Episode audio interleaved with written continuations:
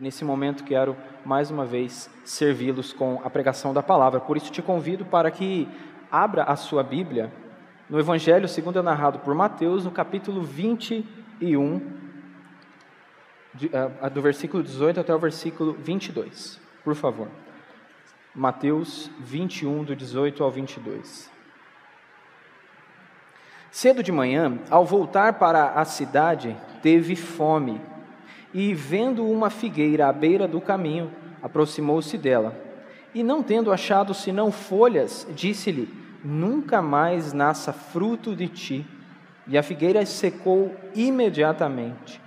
Vendo isto, os discípulos admiraram-se e exclamaram: Como secou depressa a figueira! Jesus, porém, lhes respondeu: em verdade vos digo que se tiverdes fé e não duvidardes, não somente fareis o que foi feito à figueira, mas até mesmo se a este monte disserdes, ergue-te e lança-te no mar, tal sucederá. E tudo quanto pedirdes em oração, crendo, recebereis. Vamos orar outra vez? Senhor, Estamos diante da tua palavra neste momento para ouvir dela e aprender dela, Senhor. Cremos que ela é viva e eficaz. Cremos que ela pode penetrar o nosso coração até o íntimo de nossa alma. O Senhor pode desvendar aquilo que está uh, velado aos nossos olhos. Tudo te é claro, tudo te é nítido. O que pedimos agora, Senhor, é que o teu Espírito ensinador atinja o nosso coração e nos dê deste ensino maravilhoso da tua palavra, implantando-a em nosso interior, para que então nós façamos aquilo que o Senhor quer que façamos, que vivamos é, do, para o teu agrado, Senhor. Por favor, Senhor, vem nos abençoa com o teu ensino através dessa palavra, no poder do teu Espírito. Assim oramos em Cristo Jesus. Amém. Irmãos, da, da última vez que eu estive aqui, foi no mês de maio, faz alguns meses já, eu preguei sobre Mateus capítulo 12, do 33 até o 37. Não sei se os irmãos lembram, mas este é um texto que fala sobre a, a árvore e os seus frutos. Na ocasião, eu, nós vimos aqui pela palavra de Deus que naquele texto nós vemos uma relação direta entre aquilo que nós falamos e fazemos e o estado do nosso coração. O que Jesus está ensinando ali é que de maneira muito clara, né? a boca evidencia o estado do nosso coração. E então consideramos que nós devemos receber um novo coração da parte de Deus, para que então frutifiquemos os frutos correspondentes a esse novo coração. Vimos também naquela ocasião que essas palavras que são emitidas por nós por causa do, porque vem do nosso coração, né? a boca fala do, do que está cheio o coração, essas palavras serão revisitadas no dia do juízo, no dia de prestação de contas. Então nós não poderemos considerar que é de menos importância aquilo que falamos. Pelo contrário, elas são tão sérias as nossas palavras, o que dizemos, como dizemos, que nós temos ali um indício de como está o nosso coração. Lá nós vimos sobre essa questão de frutos também. E esse texto, como nós vimos hoje, como nós lemos aqui, também fala do ensino de Jesus, fazendo referência a questões de frutos mais uma vez. Os ensinos de Jesus levavam em consideração muitas das coisas comuns daqueles dias comuns àqueles ouvintes. Jesus falava a eles, falava no contexto deles, e aqui nós temos ah, mais do que apenas um ensino, nós temos uma encenação, por assim dizer, nós temos algo que simboliza um ensino profundo e importante que nós devemos considerar também. Jesus mostra aqui, então, para nós, dois ensinos básicos que nós veremos adiante, dois elementos básicos que estão é, relacionados aqui: a questão do julgamento sobre aquele povo hipócrita que. Ah, rejeitava o Messias, que era rebelde contra as revelações, contra os ensinos do Senhor, e também um ensino para os seus discípulos, para aqueles que seguiam a Cristo, de que eles também seriam instrumentos de Deus para fazer grandes coisas no meio do povo de Deus durante a história. O que nos ajuda a ver mais amplamente, de maneira mais profunda e clara, o que nós temos aqui é o contexto. Obviamente, nós temos o contexto que pode nos ajudar. O contexto maior, por assim dizer, ele oferece dois elementos importantes aqui que devem ser pontuados. Um deles é que desde a entrada de Jesus em Jerusalém, chamada entrada triunfal, ali você já percebe muita oposição por parte daqueles habitantes, daqueles que viram aquelas coisas, mas também nós vemos é, Jesus ensinar dali em diante, desde a entrada em Jerusalém, alguns pronunciamentos sobre o fim do mundo. Nós estamos no capítulo 21. Se você for mais à frente, você verá que temos o chamado sermão escatológico de Jesus. Ali Jesus está preparando os seus discípulos, os seus ouvintes, para as coisas que viriam. Então, de maneira muito clara, nós temos esses dois pontos: oposição ao Messias. Essa é, é uma semana que antecede a crucificação. Nós temos Jesus Cristo é, é, é, recebendo oposição de muitos líderes, muitos que rejeitavam a Jesus, e também temos ensinamentos acerca do fim dos tempos. Jesus está gastando tempo naquele momento para falar sobre isso. Essa oposição que nós vemos ali ela culmina na crucificação. Começa com uma rejeição ah, mais notada aqui, que Mateus registra, outros evangelistas também registram, mas até que chega às vias de fato, por assim dizer, de, por, é, para crucificarem a Jesus Cristo. Começa se intensificando essa oposição a partir da entrada em Jerusalém, como já falei, e também culmina na morte de Jesus Cristo. Jesus entra em Jerusalém num domingo, né, chamado hoje em dia pelos calendários é, litúrgicos, muitas vezes, de o domingo de Ramos, é a entrada de Jesus em Jerusalém, e ali você também percebe algumas pessoas felizes, reconhecendo aquilo que Jesus fala e aquilo que Jesus faz, reconhecem e louvam, inclusive, na entrada triunfal, ainda que tenham pessoas que estavam confusas. Algumas pessoas estavam é, falando, fazendo referência ao filho de Davi, o bendito que vem em nome do Senhor. E outros estavam confuso, confusos, perguntando quem seria esse que estava entrando ali para receber tanta honra, tanto louvor, tanta pompa. Dali então, a partir da entrada, Jesus vai ao templo, numa história também conhecida nossa, que diz respeito à purificação da casa de oração. Jesus ali expulsa os cambistas, os comerciantes que transformaram aquele lugar, perverteram aquele lugar, é, tiraram o propósito que era o propósito de uma casa de oração, uma casa de socorro, uma casa de culto. Pelo zelo que Cristo tem pelo seu Pai, pelas coisas do seu Pai, então ele faz essa purificação. E é claro, quando Jesus faz algo desse nível ou dessa forma, como nós conhecemos também, nós temos ali o que nós chamaríamos hoje em dia de polarização, essa palavra da moda. Polarização, que é o que temos aí na questão política. Algumas pessoas estavam ah, aclamando o povo estava aclamando Jesus a partir dessa purificação, muitos deles, o, texto anterior mostra inclusive que da boca de pequeninos a criança e crianças de peito tirastes perfeito louvor, uma referência ao salmo, que as crianças estavam e, e o povo estava aclamando Jesus. Mas você também vê ressentimento das autoridades. Esse ressentimento das autoridades começa a se intensificar e Jesus vai lidar com isso várias vezes. Após esse acontecimento do templo, então, Jesus passa a falar de questões de julgamento sobre o povo de Israel, sobre o povo eh, da cidade de Jerusalém e também em questões do templo, como nós vemos na sequência do texto que nós lemos para esta meditação.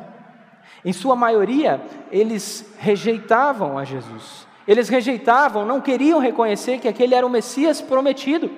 Diante de tantas demonstrações, tantas afirmações, tantos ensinos claros de Jesus, eles resistiam, endureciam seu coração Aqui diante de nós, nós temos o caso de Jesus amaldiçoando uma figueira. E não pense que essa é uma passagem sem sentido, só para narrar alguma coisa ah, na, da caminhada de Jesus com os seus discípulos. Pelo contrário, nós temos muito significado aqui em, grandes, em grande escala para o povo de, de Israel, primeiramente, e também para nós neste tempo. Em primeiro lugar, então, do versículo 18 até o versículo 19, esses dois primeiros versículos, nós temos um pronunciamento de juízo contra Jerusalém, algo que é simbolizado na figueira que foi amaldiçoada.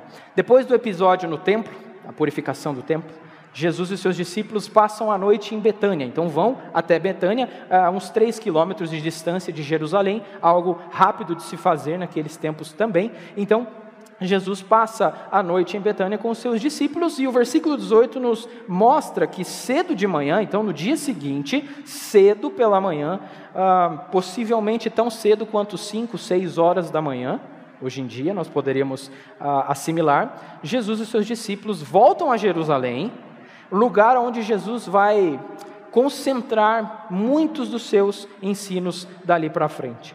Por ser muito cedo, é possível que Jesus é, priorizando as coisas do Pai, os ensinos do Senhor, do seu, do seu Deus, ele então sai sem café.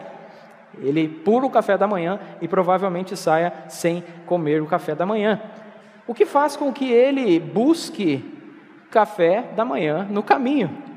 Ele então passa por um lugar perto do Monte das Oliveiras, perto do Monte das Oliveiras, na verdade quase ao pé do Monte das Oliveiras, e ali Jesus encontra várias árvores frutíferas. Sim, porque aquela, é, aquela, aquela região era uma região de muitas árvores frutíferas. Ali passava um bom fluxo de água que descia dos montes, e também, por causa do templo e dos sacrifícios no templo, escorria um tanto de sangue também dali, que fazia com que a terra fosse adubada, a terra fosse muito fértil.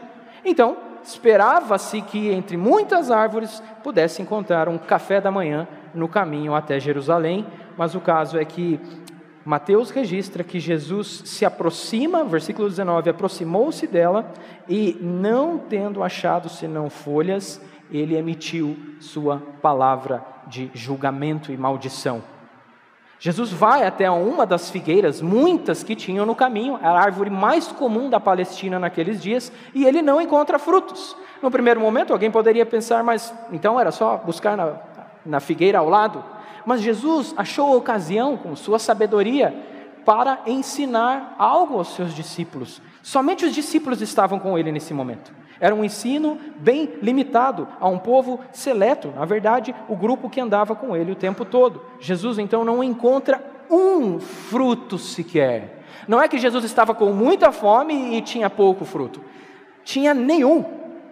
Nenhum fruto foi encontrado ali quando ele se aproxima. Somente folhas. A primeira reação, então, seria buscar em outro lugar. Mas naquela época do ano que Jesus estava, no momento da Páscoa, quase nos dias da Páscoa, então, era uma época onde você já tinha, na qual você já tinha alguns frutos, primeiros frutos. Eles estavam verdes, é verdade, muito possivelmente, mas poderiam ser comidos de maneira muito tranquila. Jesus vai buscando aquilo que deseja nesse momento. É necessário nós lembrarmos aqui do nosso Senhor Jesus não está fingindo e encenando a sua fome, ele de fato, porque assumiu uma natureza humana, ele, ah, semelhante a nós, sente fome e vai buscar de maneira ah, ordinária, por assim dizer, a sua, saciar a sua fome.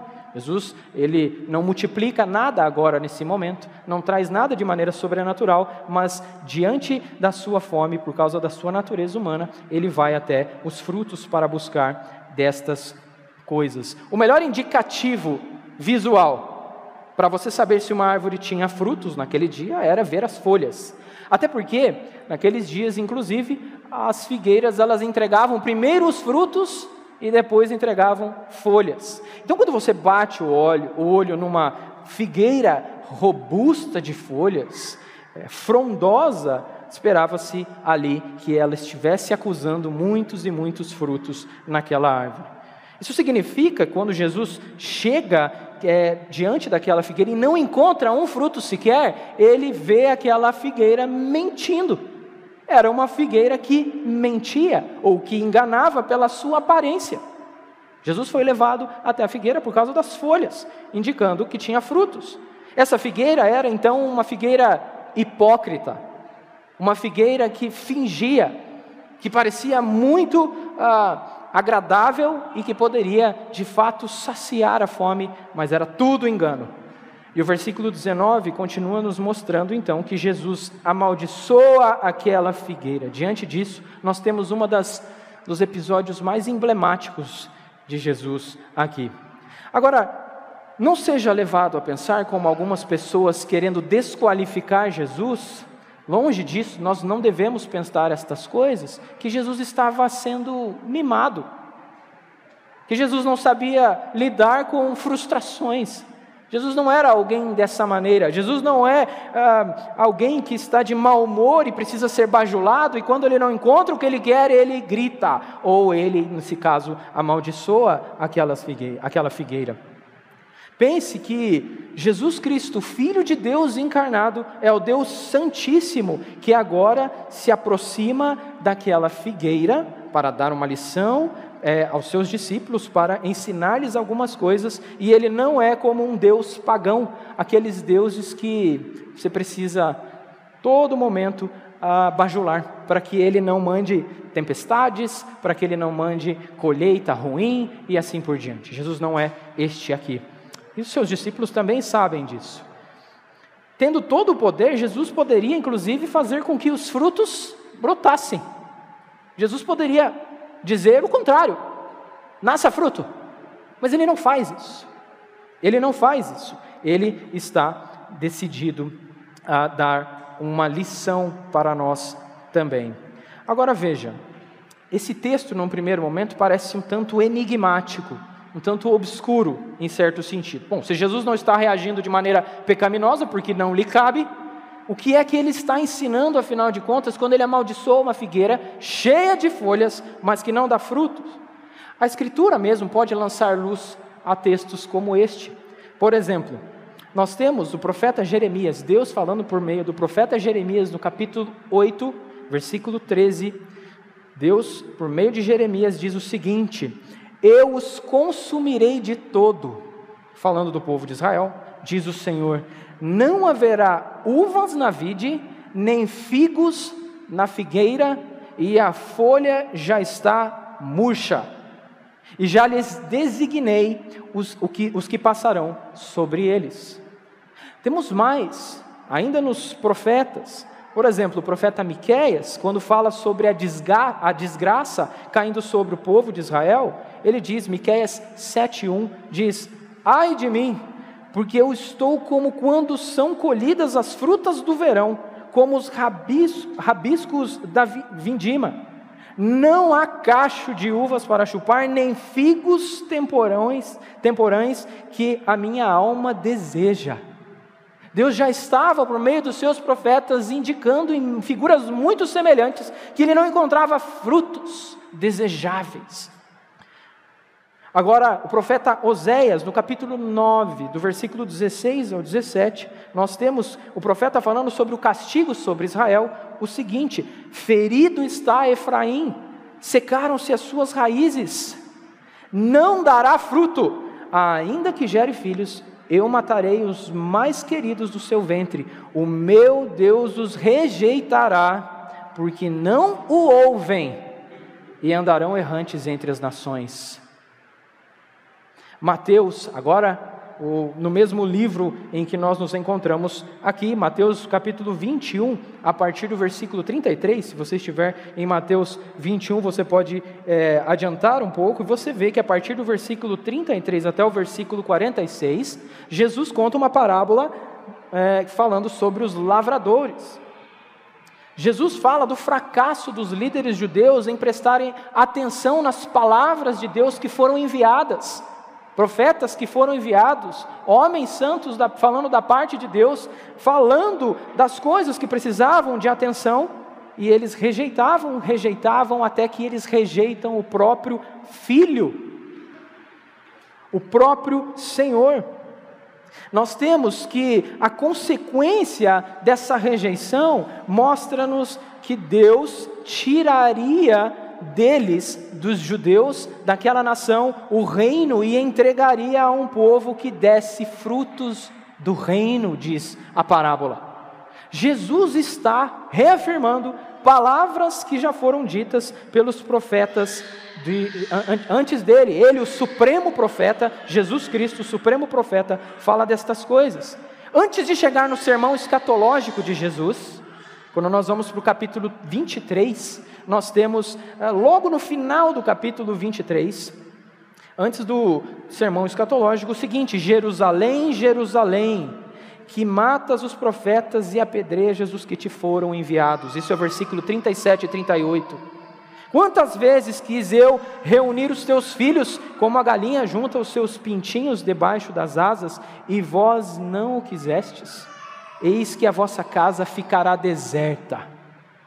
É um sermão que veio sendo preparado desde a entrada de Jesus em Jerusalém, inclusive por esta parte que já estamos aqui, é, capítulo 21, versículo 18 até o 22. Portanto, irmãos, assim como a figueira, e essa é a lição que Jesus está dando ali, assim como a figueira negou o fruto desejado por Deus, ainda que aparentasse estar carregada de frutos, também Israel assim se mostrava cheio de folhas, aparentando grandes coisas, mas que negava o fruto. Porém, da mesma forma, então, tal como a figueira secou, assim Israel ficaria deserta e secaria. É isso que Jesus está ensinando por meio daquela, daquela, aquele simbolismo do que ele faz ao amaldiçoar a, a figueira. Por isso, Jesus ordena que aquela figueira nunca mais, para sempre, para sempre produza frutos, que nunca mais produza frutos, uma condenação adequada àqueles que são infrutíferos. Quando você vai a Paulo, é, a Romanos, quando Paulo escreve no seu primeiro capítulo, falando sobre a condenação que recai, a ira de Deus revelada sobre os homens, nós vemos que ali Paulo diz que Deus entregou os homens às suas paixões pecaminosas, que essa entrega era em si mesmo juízo era julgamento da parte de Deus. Não é porque Deus desistiu, é porque Deus realmente está impondo julgamento e juízo sobre aqueles que já o rejeitam. Jesus Cristo está fazendo a mesma coisa por meio daquela maldição à figueira. De maneira semelhante, então, Jesus faz com que a figueira seja condenada a nunca mais dar frutos, já que até ali ela não, dá, não estava dando fruto algum. E no final do versículo 19, mostra para nós que a figueira secou imediatamente. A palavra de Jesus foi cumprida notoriamente, imediatamente, inclusive. Assim, tão certo como aquela figueira secou, assim também seria certo o juízo de Deus sobre a cidade de Jerusalém do templo. Essa é a primeira parte. Na sequência, nós vemos que Jesus usa da dessa admiração por parte dos discípulos para também lhes ensinar alguma coisa com respeito à instrumentalidade deles no reino de Deus. Então, na sequência, nós vemos a lição que Jesus dá aos seus discípulos como consequência do que aconteceu. Eles seriam instrumentos de Deus. Eles seriam instrumentos de Deus para grandes coisas também no reino de Deus. Os discípulos de Jesus, no versículo 20, como nos mostra, a única audiência que estava ali, naquele momento, se admiraram e, e não era para menos. E nós vemos que, mesmo que eles tivessem presenciados, presenciado grandes coisas que foram feitas por Jesus, nós estamos no capítulo 21, muitas coisas já foram narradas até aqui, coisas humanamente impossíveis e impressionantes. Eles então, perplexos, eles exclamam: Como secou depressa a figueira? Essa é a imagem que ficou clara para eles nesse momento. Eles não estavam preocupados em Jesus ter uma reação que aparentemente poderia ser desproporcional, não era isso. Jesus é, não é assim e os discípulos sabiam disso, mas eles estavam impressionados com a força do poder de Deus executando a palavra de Cristo Jesus emitida naquele momento nós podemos entender que essa expressão, como, é, como secou depressa a figueira, ela pode ser quase como um entendimento de uma pergunta. Não saber como é que ela chegou a secar depressa, porque eles sabem que Jesus Cristo tem todo o poder, mas estão tentando entender o porquê de tudo aquilo. O que é que estava acontecendo, afinal de contas? Se Jesus não estava reagindo de maneira desproporcional, deveria ter algum significado, deveria ter algum entendimento que eles precisariam entender. Então a pergunta pode ser estendida para um por que ela secou tão depressa e por que estas coisas foram feitas? Considerando que os Jesus, que os discípulos sabem que As grandes coisas que Jesus fez tinham tudo, todas elas, todas essas coisas tinham um significado, é, um amor, uma misericórdia, sempre tinham algo para ensinar. Nós também podemos perceber que aqui eles estavam querendo saber o que podiam aprender disso. Então parece que a reação deles envolve mais saber o motivo daquilo. E Jesus, versículo 21, responde, por isso que parece ser muito mais uma pergunta do que uma exclamação pura e simples.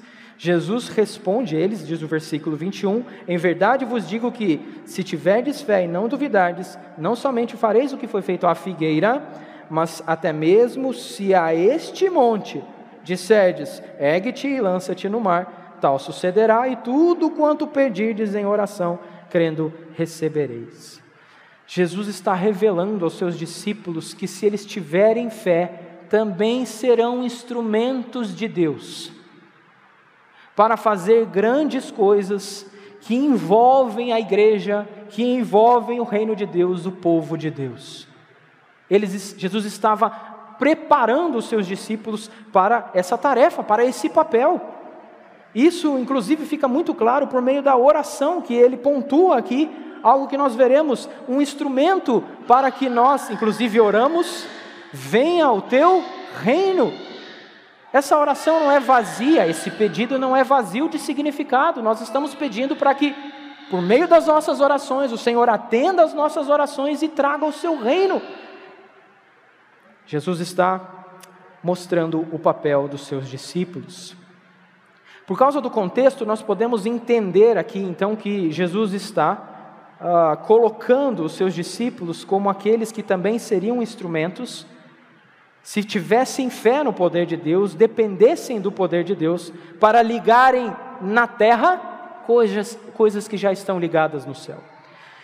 O texto paralelo a esse texto de Mateus é o texto de Marcos no capítulo 11. O capítulo 11 também narra essa história lá no Evangelho segundo Mateus. Mas temos algumas diferenças ali que nos ajudam a entender esse ensino de Jesus. A partir do versículo 22 até o versículo 26, de Marcos 11, nós temos Jesus dizendo: Ao que Jesus lhes disse, tende fé em Deus, porque em verdade vos afirmo que, se alguém disser a este monte, ergue-te e lança-te no mar, e não duvidar no seu coração, mas crer que se fará o que, o que diz, assim será com ele. Por isso vos digo que tudo quanto em oração pedirdes, crendo que recebestes, e será assim convosco.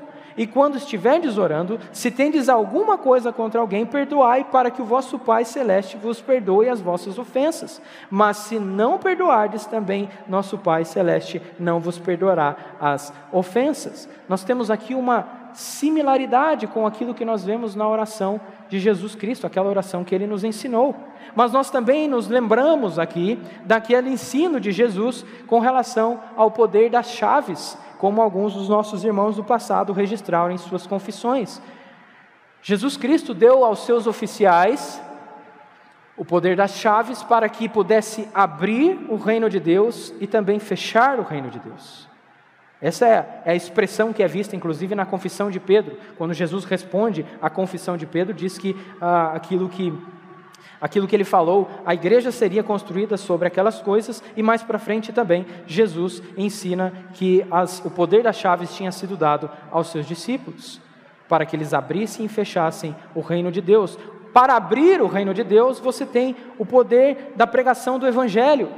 É o Evangelho que traz os crentes para dentro do reino de Deus, aqueles que foram salvos, os eleitos, nós também temos o poder de fechar o reino, que é a disciplina eclesiástica. Para aqueles que são impenitentes, aqueles que não se arrependem, esses podem ser até mesmo excomungados se persistirem naquilo que erram, naquilo que fazem. O que Jesus está aparentemente ensinando no primeiro momento aqui é que aqueles discípulos também seriam instrumentos de Deus para emitir declaração de perdão e também a disciplina eclesiástica excomungando da igreja visível de Deus naqueles já naqueles dias.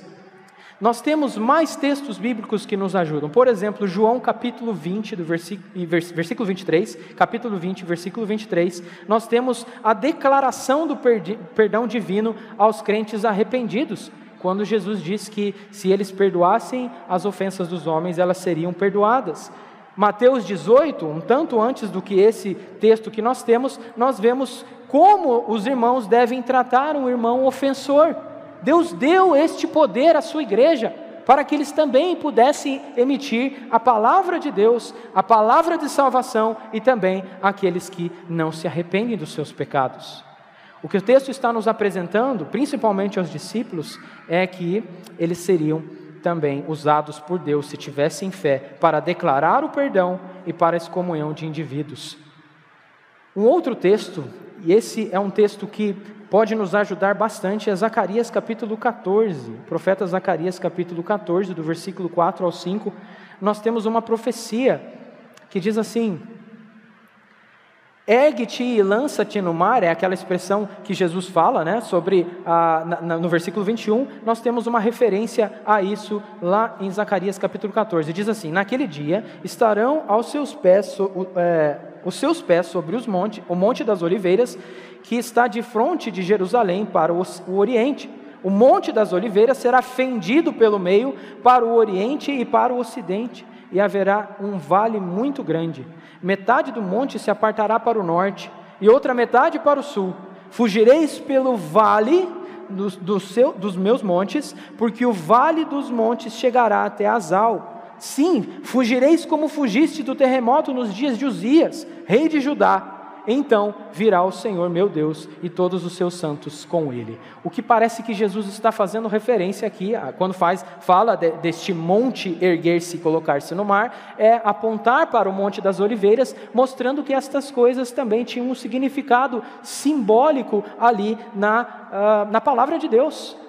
O Monte das Oliveiras, tratado aqui em Zacarias, ele seria aberto e então proporcionaria um caminho, uma rota de fuga e para então é, que o povo fosse salvo, passasse e fosse liberto.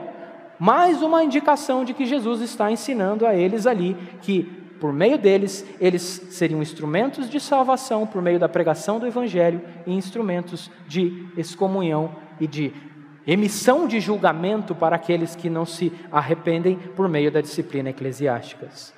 Nós temos então, irmãos, e eu reforço para uh, então irmos para as lições e aplicações, que nesse trecho nós temos um pronunciamento de juízo seguido de uma lição aos seus discípulos de que eles seriam instrumentos de Deus. E aqui nós queremos, nós podemos ver algumas coisas e eu quero destacar com vocês alguns ensinos. Por meio da maldição à figueira, nós temos que Jesus condena a hipocrisia. Jesus está condenando a hipocrisia. Por meio daquela de amaldiçoar a figueira, ele está mostrando que, ainda que se aparente ter frutos, mas se nega os frutos, os frutos, isso é hipocrisia, algo condenável aos olhos do Senhor. O povo de Israel rejeitando o seu Messias, aquele que muitas vezes era zeloso de uma série de coisas, mas negligenciava outras coisas importantes, como Jesus deixa claro, inclusive, quando vai censurar os fariseus. Este povo estava oferecendo muitas folhas, mas estavam negando os frutos. Muitos deles podem, provavelmente, ofereciam um culto que eles julgavam agradável ao Senhor, pela lei do Senhor, uma série de tradições que para eles era o mais importante, mas negavam aquilo que o Senhor desejava deles. Então, irmãos, Jesus condena a hipocrisia deles e nossa. Aqueles que aparentam ser alguma coisa, mas negam a piedade por suas práticas, são condenáveis, dignos de maldição, dignos de serem afastados do Senhor, como Jesus mesmo disse lá no Sermão do Monte. Aquelas pessoas que expulsavam demônios, que faziam grandes feitos, grandes proezas e relatavam isso ao Senhor, porque de fato Jesus ensina que eles farão isso. Jesus diz: Eu nunca vos conheci. Vocês não faziam a vontade do meu Pai, vocês é, negam os frutos por meio da sua conduta. Cristo não amaldiçoou a figueira porque ela tinha poucos frutos, mas porque ela tinha nada, nenhum fruto. O coração do homem, como lembrei já desde o começo, é a raiz para os frutos da nossa boca e da nossa conduta. Não temos como produzir frutos bons se não de novo. Não temos como produzir frutos bons, inclusive como nós cantamos no, na, durante a liturgia, Salmo 1, que diz que aquele que, é, bem-aventurado é aquele que tem o seu prazer na lei, na lei do Senhor e medita nela de dia e de noite. E nós cantamos que dará fruto na estação apropriada, cujas folhas não caem, e tudo quanto fizer prosperará. Jesus mesmo se apontou e se apresentou como a videira verdadeira naquele contexto. E se não permanecermos nele, ele diz, não poderemos dar frutos. Então, o fruto não é esperado a partir de nós, porque nós não temos essa condição, mas pela ação de Deus, através do seu Espírito, nos ligando à videira verdadeira, aquela que pode nos proporcionar frutos agradáveis a Deus. Nós devemos, irmãos, fugir de toda a hipocrisia. Aqueles que buscam ah, ser aceitos ou aparentar porque é, fazem um culto agradável, agradável ao Senhor, e isso está certo, deve ser continuado, mas que confiam somente nestas coisas, aqueles que dizem, não, mas eu nasci num lar cristão, está tudo bem, eu fui muito bem educado desde o berço. Eu sou presbiteriano desde é, o nascimento. Algumas pessoas dizem também. As pessoas que estudam muito e confiam nisso como se essas coisas fossem ah, frutos. Mas na verdade elas podem funcionar somente como folhas que enganam na hora de praticarem a vontade de Deus, quando em secreto, quando estão, não são vigiados por alguém, aquilo que pensam, naquilo que falam, naquilo que desejam, muitas dessas pessoas não se mostram tão zelosas, e a hipocrisia é quebrar o mandamento de Deus, é quebrar uh, o mandamento que nos proíbe tomar o nome de Deus em vão. Assim, irmãos, nós devemos caminhar com Cristo e com a Sua palavra. Medita na lei do Senhor de dia e de noite, aquele que está ligado a Cristo que busca a Cristo, que busca ser como Cristo, que busca da sua suficiência, do seu poder, para que demonstrem frutos quando o Senhor nos inspecionar, e Ele nos inspecionará. Nós prestaremos contas a Ele, nós nos encontraremos com o Senhor. Uma segunda lição para nós é que Deus traz a cabo o seu decreto eterno por diversos fins. Deus promove aquilo que ele ordenou por diversos meios, meios. Nós temos as orações dos santos como algo que é útil na presença de Deus para trazer do seu da sua concretude dos seus decretos ou do seu decreto eterno. Cristo Jesus designou os seus discípulos para dirigirem a igreja, seus oficiais, seus ministros.